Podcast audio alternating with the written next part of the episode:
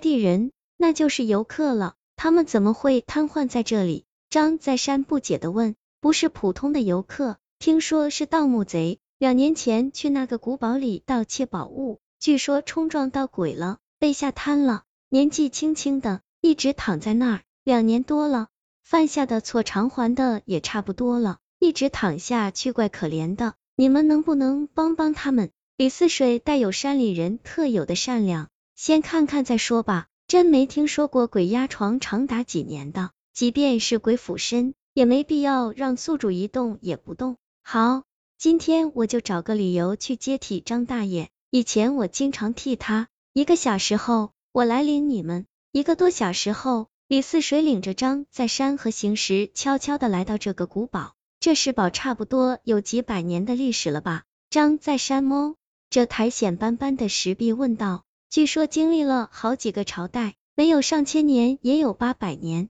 那两个瘫痪的人在哪儿？行时催促道：“跟我来，在最里面一间，为什么不安排在民居里？”张在山问道：“非亲非故的，又据说有鬼魂附身，没人敢啊。再说，对于盗墓贼，关他几年也是理所当然的。”在一个暗无天日的石屋里，张在山他们见到有两张石床，各躺着一个人，像是睡着了一样。他们现在睡着了。但醒的时候不会说话，也不会动，只是经常用眼神在祈求什么。不管怎么能吃能喝，要不早死了。按照破解鬼压床的方法，先在一个人身上试试吧。需要我们怎么做？张在山撸起袖子，打算大干一场。马上要五十三克了，我们把它抬到太阳底下。为什么啊？这么毒的太阳，晚些时候不行。李四水有点不忍心。五十三克阳气最盛，阴气会及时消散。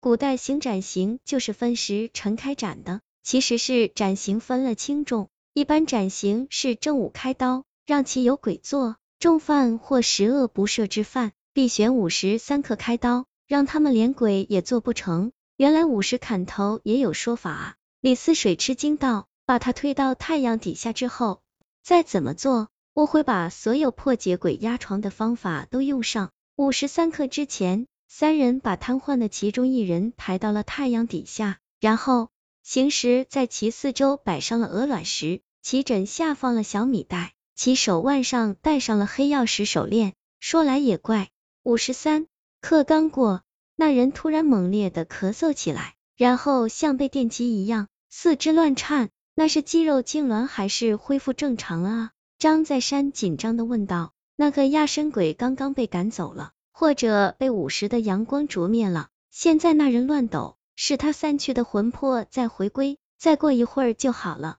果然，一会儿之后，那人不再动弹了。快把他抬到树荫下，千万不要再抬到食物了。行尸吩咐道。三人刚把这人抬到树荫下，这人便开口了，声音模模糊糊的说道：“谢谢你们。”你叫什么名字？你们到底经历了什么？行时迫不及待的问道。我叫赵天元，另一个是我的师弟，叫赵天高。两年多前，我们来到此地盗宝，谁知到了晚上还没得手，便打算就地过一夜，再接着干。夜半三更时，我迷迷糊糊听到石屋里有人走动，开始我以为是师弟，可随着他的身影，又看到一个人，一个人躺着的人，躺着的才是师弟。而站着的这个人身影异常高大，我正要问他是谁，突然见他俯下身来向师弟的脸上吹气，吹完之后，师弟的头突然向一侧一歪，像是不省人事了。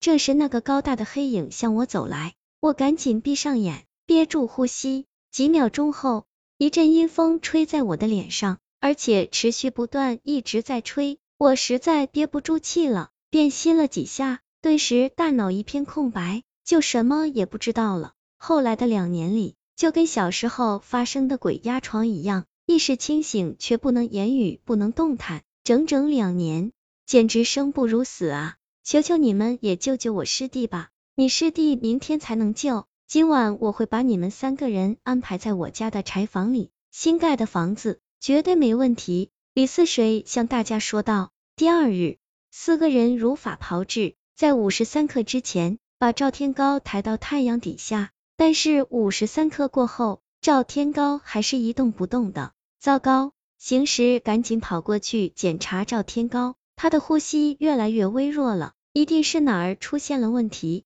赶快抬回石屋。四人马上又把赵天高抬了回来，行时则全身开始检查赵天高，原来是这些纸符在作怪。行时突然喊道，大家赶紧凑了过去，这些纸符上怎么还写有名字？咦，还有李四水的名字。张在山突然发现道。这些是转移符，压山鬼就不会去找纸符上的那些人了。赵天高一个人全承受了，这么看来，他身上绝对不止一个压身鬼，肯定有些压身鬼执念太强了，挟持了赵天高的残魂一魄，要与他同归于尽。行尸解释道：“怪不得我们村两年多来没有听说有鬼压床的。”李四水豁然道：“你们村的蛊术太多，太繁盛了。”阴气太重的话，养鬼不养人，确实容易招来压身鬼。行尸接着说，只有烧掉这些准衣符，赵天高才会有救。这时三人都望着李四水，在征求他的意见。烧，当然要烧了，没有理由让赵天高一个人背黑锅啊！谢谢你，我替师弟谢谢你。赵天元激动的有了泪花。次日正午时。行时将那些纸浮在太阳底下烧了个精光，待到五时三刻，赵天高被用同样的方法救活了。师兄弟二人死里逃生，相拥而泣。你们四人今天白天就赶紧走吧，我怕村里有些人不让你们走。李四水担忧的说道。所言极是，我们还是走吧，此地实在不宜久留。张在山说道。好吧，四水。你一定要把破解鬼压床的方法传给其他人，这样你们往后就会少些烦扰了。行时关心道：“好，好，再见。”李四水满眼的沉重，再见，保重。张在山等人向李四水道别。